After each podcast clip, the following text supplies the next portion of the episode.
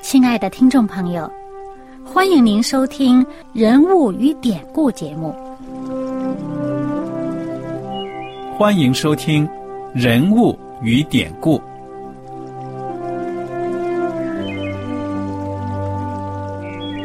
听众朋友们，当你读圣经的时候，不知道有没有过这样的想法：生活在几千年前的圣经人物，与我们这生活在二十一世纪的人有什么相关吗？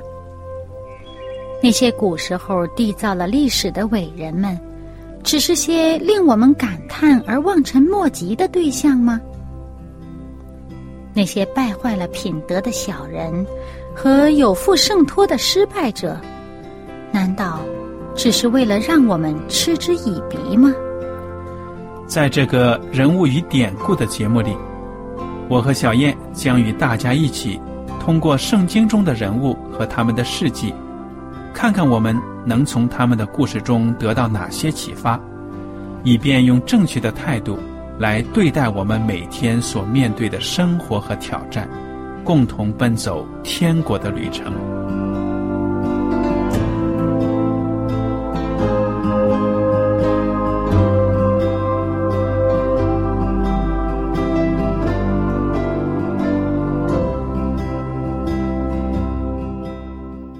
听众朋友们，你们好，我是艾德，我是小燕，大家好。很高兴又能跟您坐在一起来研究圣经当中的人物与典故。我们这一讲呢，接着来看《约翰福音》第二章，从这个十三节开始。上一讲呢，我们就讲到了耶稣基督开始了他正式传道的生涯。那么在这传道的生涯一开始呢，就在迦拿的婚宴上。行了一个神迹，就是说呢，把水变成了美味的葡萄汁。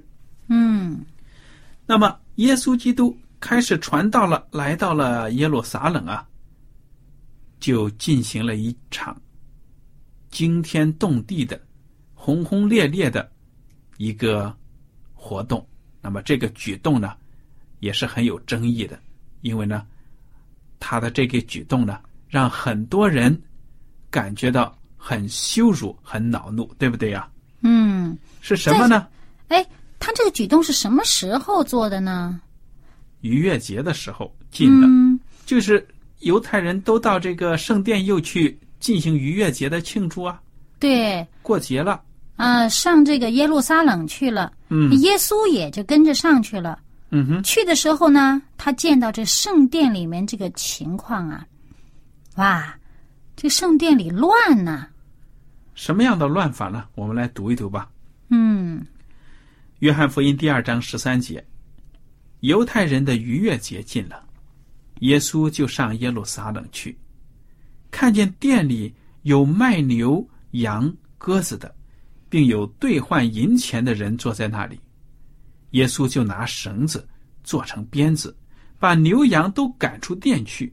倒出兑换银钱之人的银钱，推翻他们的桌子，又对卖鸽子的说：“把这些东西拿去，不要将我父的店当做买卖的地方。”他的门徒就想起经上记着说：“我为你的店心里焦急，如同火烧。”嗯，这节经文这个出处呢是在诗篇六十九篇的第九节。嗯哼。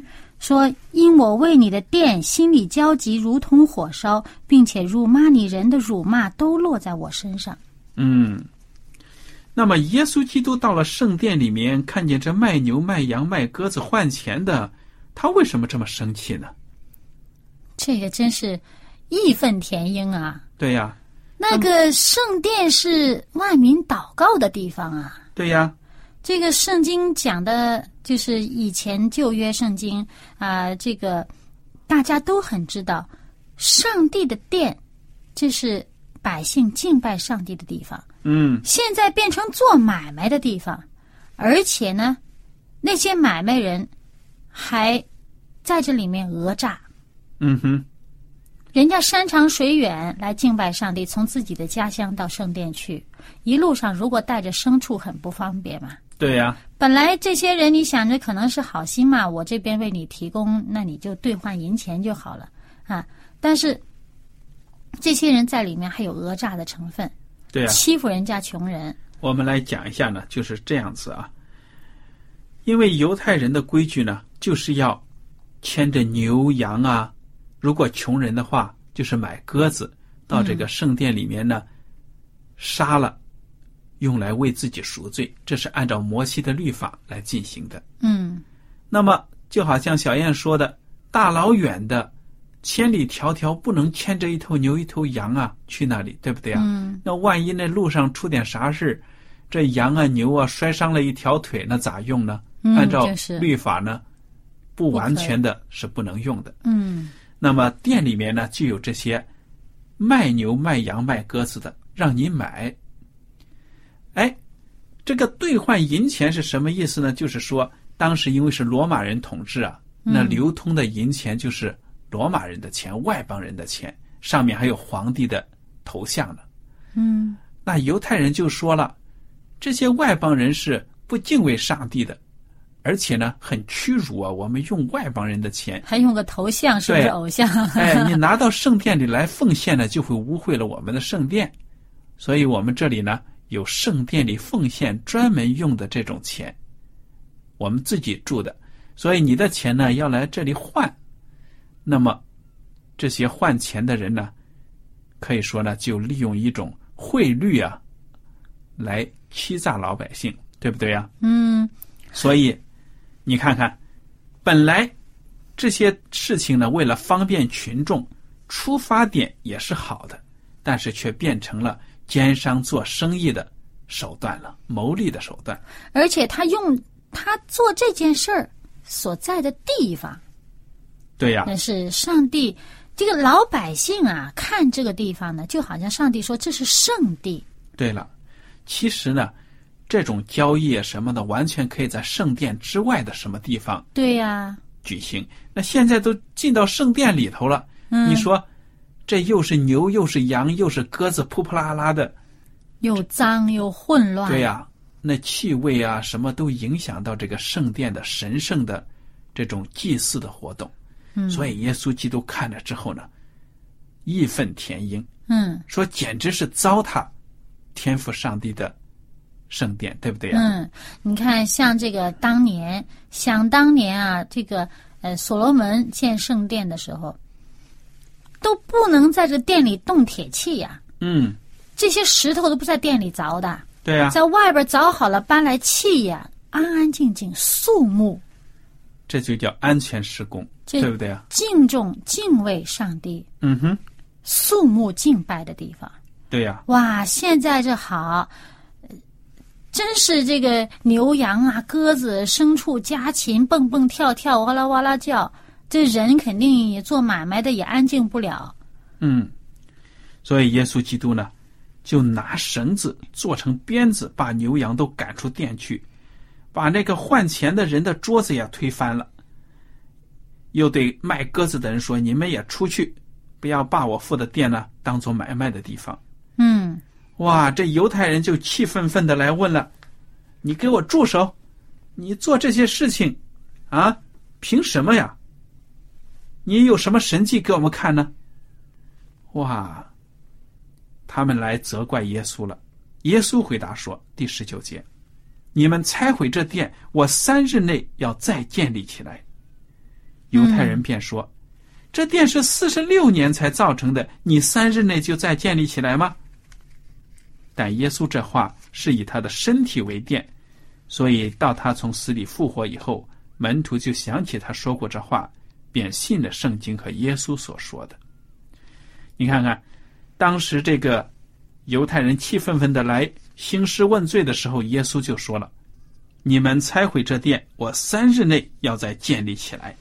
嗯，他已经第一次预言到他的这个受难”嗯哼，和他的复活。对呀、我们看圣经里面最早第一次最早预言耶稣预言自己的受难就是这个。嗯，所以当时这人呢，不要说这犹太人听不懂了，连他的门徒也不懂他在讲什么。嗯好，我们接下来呢，继续的再看，啊，当然呢，我再提醒一句呢，就是大家知道，这是耶稣基督传道生涯开始的时候呢，第一次洁净圣殿。嗯，对，在他的这个生涯即将结束之前呢，就是还有一次，对了，他还有一次呢洁净圣殿。嗯好，二十三节，当耶稣在耶路撒冷过逾越节的时候，有许多人看见他所行的神迹，就信了他的名。耶稣却不将自己交托他们，因为他知道万人，也用不着谁见证人怎样，因他知道人心里所存的。嗯，其实很多人看见他的神迹呀、只是觉得哇，这个弥赛亚来的话呢，那我们犹太人呐、将要脱离这个罗马人的统治了。嗯我们将要有这个呃民族的这种呃振兴啊，哇了不起的这个时刻啊，所以很多人呢有一些政治目的嗯，来跟随耶稣。好的，我们接下来呢，就来看看这个约翰福音第三章，耶稣与尼哥底母谈重生。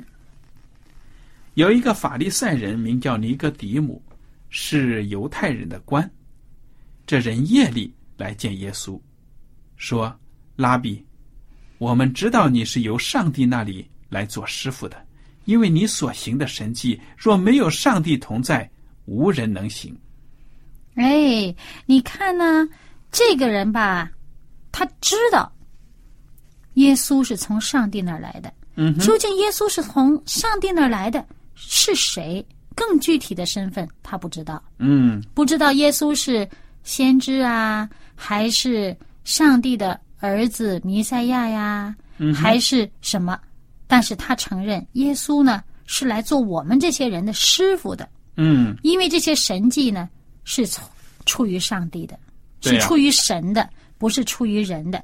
但是你看他既然承认这个啊，他又不白天来，他晚上来，嗯可能、可能怕被人家见到。对呀、那么他一开始呢，他也奉承耶稣，对不对呀？嗯拉比就是老师的意思，夫子。那么耶稣呢，一张口就把真理讲出来了。第三节，耶稣回答说：“我实实在在的告诉你，人若不重生，就不能见上帝的国。”尼哥底母说：“人已经老了，如何能重生呢？岂能再进母腹生出来吗？”哎，这表面上看好像是不大明白哈。嗯重生哦，再一次生啊，好像我们一般人看啊，这个是呃，好像、呃、好像是不大容易理解。对呀、但是我们继续往下看呢，就会知道呢，其实照理说，尼波底姆他应该明白一些，因为在他们犹太人当中呢，也有类似的用法，只不过他没往自己身上套就是了。嗯。我们继续看下面，第五节，耶稣说：“我实实在在的告诉你，人若不是从水和圣灵生的，就不能进上帝的国。从肉身生的，就是肉身；从灵生的，就是灵。我说你们必须重生，你不要以为稀奇。风随着意思吹，你听见风的响声，却不晓得从哪里来，往哪里去。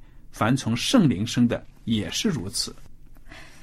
哎，其实在这里啊，哦，我们有一点疑问。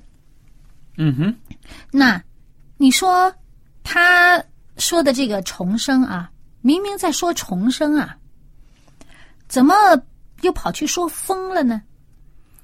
因为呢，在这个希伯来语里面，“灵”和“风”这个词呢是同一个词，而且呢，它在比喻这个灵是看不见的灵，就好像风你看不见一样。但是呢，风的效果你能看得到。嗯，那风吹到树叶上哗啦啦的响，摇摆了，那树摇摆，你就知道刮风了。嗯那风吹在你的脸上，你的头发飘动，你说哦，感觉到有风了。嗯但是让你看去，你看不见。嗯所以呢，圣灵做工也是这样子的。圣灵做工的时候，我们只能看见效果。某个人他真的改变了，言语行为各方面变了。对了，表现出来了。我们说啊，圣灵在做工了。但是呢，真正让你睁大眼睛去找呢，你看不见圣灵，对不对呀？嗯，其实呢，在这里哈，我们如果介绍一点背景，可能大家更容易理解。嗯哼，这个尼哥底母那个年代，他们在呃，就是这些法利赛人呐、他们其实也用洗礼的。嗯。他这个洗礼呢，不会用在自己人身上，他是用在那些啊外邦人呐、要归顺犹太教的，嗯，就给他们施一个洗礼，啊，就表示呢，哇，你们是要重生啊，你们呢是这个外邦人，你们不重生呢，就不能做这个上帝的选民。嗯哼，但是他就自己可是犹太人的师傅哎，我就是老师哦，我教法师哦，怎么会这重生的词儿往我身上用呢？对呀、所以他问这句话说：“哎呀，这个人都老了，怎么重生呢？”他一方面他知道这个词儿，但是想不到耶稣往自己身上用；另外一方面，他也可能觉得有点这个轻看的意思嗯哼，啊。怎么可能你？你说叫我重生呢？我怎么可能还需要重生呢？嗯哼，那耶稣就向他清清楚楚、直截了当、一针见血的指出。嗯，要从圣灵而生。对，你身为犹太人，你是不是你在灵里是属于上帝的？你的身好像呃各种标记，比如说割礼啊，或者你的身份呢，表示你是上帝的子民。但是你的心灵是不是？嗯你要受洗，不是受水的洗礼，你是要受圣灵的洗礼。嗯哼，非常好。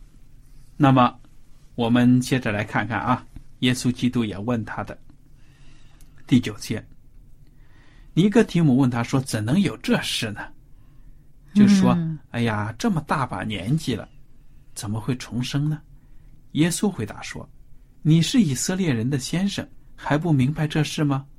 我实实在在的告诉你，我们所说的是我们知道的，我们所见证的是我们见过的，你们却不领受我们的见证。我对你们说地上的事，你们尚且不信；若说天上的事，如何能信呢？除了从天降下，仍旧在天的人子，没有人升过天。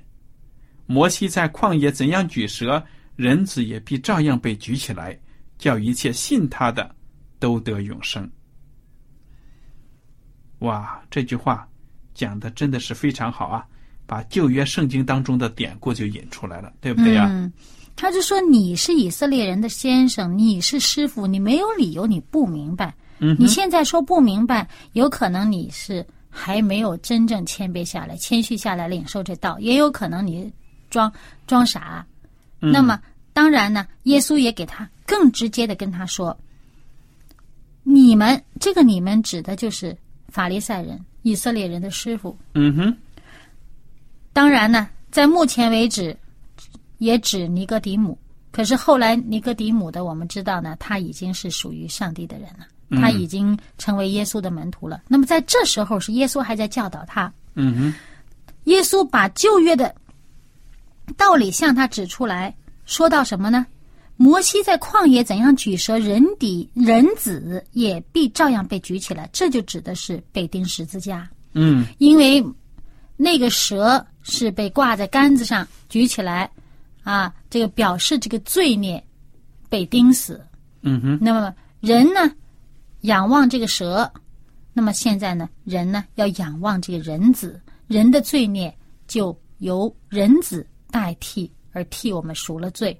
我们因为仰望基督，因为承认他替我们赎罪，而得到耶稣给我们的救恩。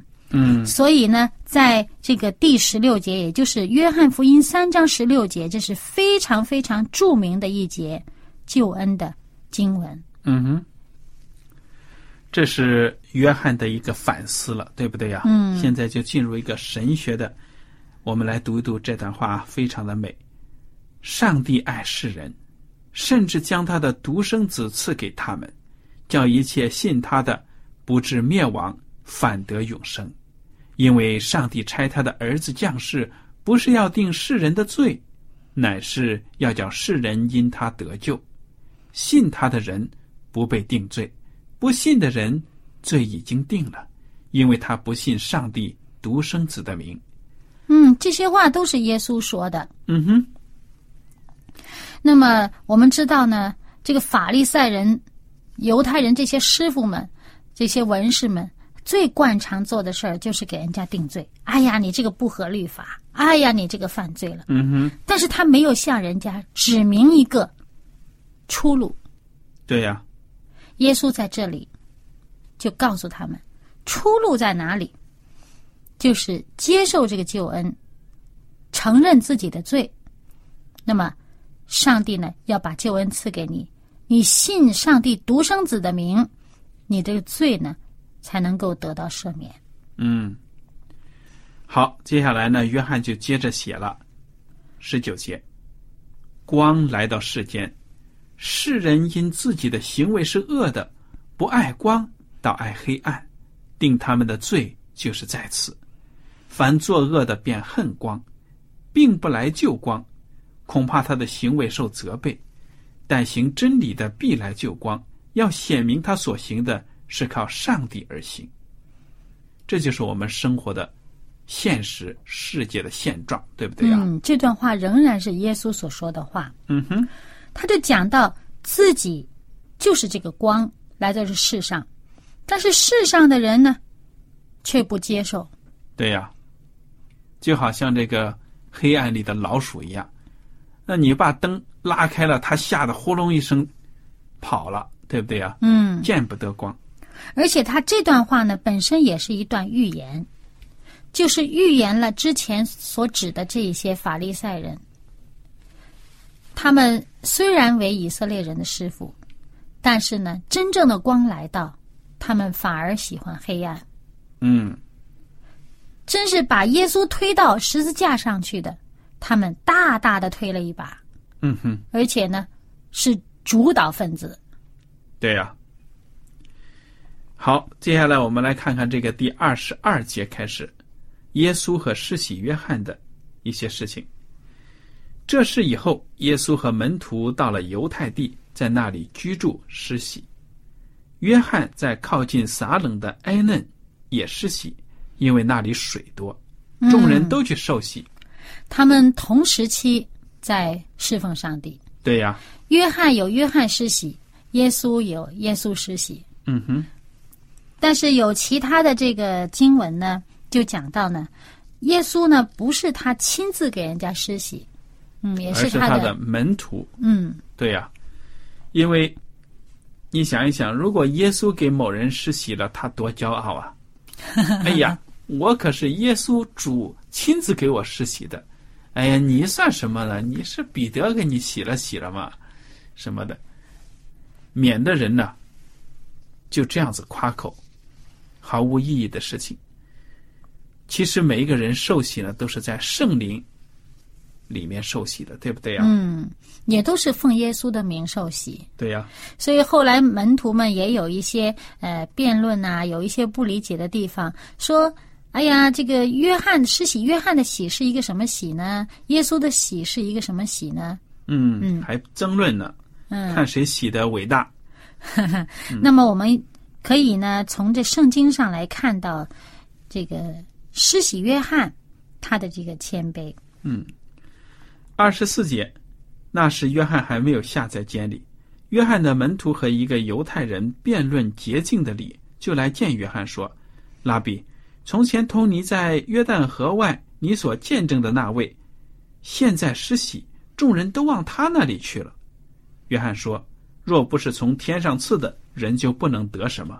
我曾说，我不是基督。”是奉差遣在他前面的，你们自己可以给我做见证。娶新妇的就是新郎，新郎的朋友站着听见新郎的声音，就甚喜乐。故此，我这喜乐满足了。他必兴旺，我必衰微。哇，真是谦卑哈！对呀，你看这个约翰，他一开始就知道，我就是给耶稣提鞋带，系鞋子都不配。嗯，但他的门徒就想着。哎呀，拉比呀，你在他以前，你替他做见证，他是你后边来的那个而且他的人越来越多呀。啊，把你的门徒都扯了去了，把你信你的人都带走了。嗯，所以这是一种，好像呢，这个作为人来说呢，有一种愤愤不平啊，要竞争。嗯但是施洗约翰呢，却是非常平静的，有从天来的喜乐呢，就说呢，我我本来就是要给人家铺路的，对不对？。对，嗯好，而且说他必兴旺，我必衰微。对呀、他明白上帝的旨意，他知道自己的使命。